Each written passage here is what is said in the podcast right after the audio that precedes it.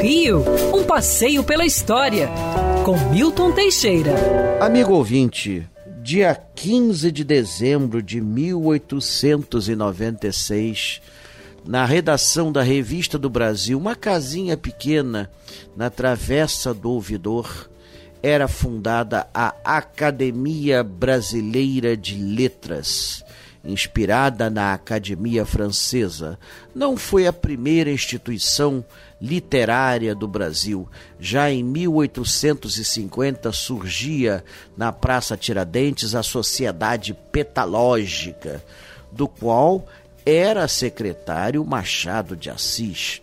Pois bem, em 1896, Machado de Assis, junto com Lúcio de Mendonça serão os fundadores da nova academia. Depois de uma rápida eleição, Machado foi eleito presidente da academia, porque era um homem assim que conversava com todo mundo, não tinha preconceitos, conversava com monarquistas, com republicanos, com liberais, com conservadores. A Academia Brasileira de Letras foi dirigida por Machado até sua morte em 1908. A academia é formada por 40 intelectuais, fora os correspondentes estrangeiros, e reúne o que há de melhor na nossa literatura nos últimos 120 anos. Realmente, tudo que o Brasil produziu de bom está ali o prédio novo da academia, no castelo, possui um lindo museu e centro cultural dedicado a Machado de Assis. É uma fonte inesgotável de pesquisas para estudiosos da nossa literatura.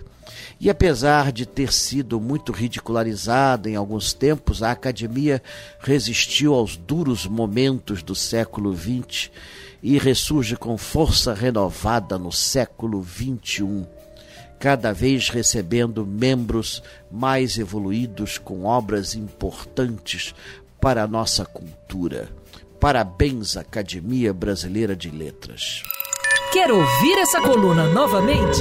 É só procurar nas plataformas de streaming de áudio. Conheça mais dos podcasts da Band News FM Rio.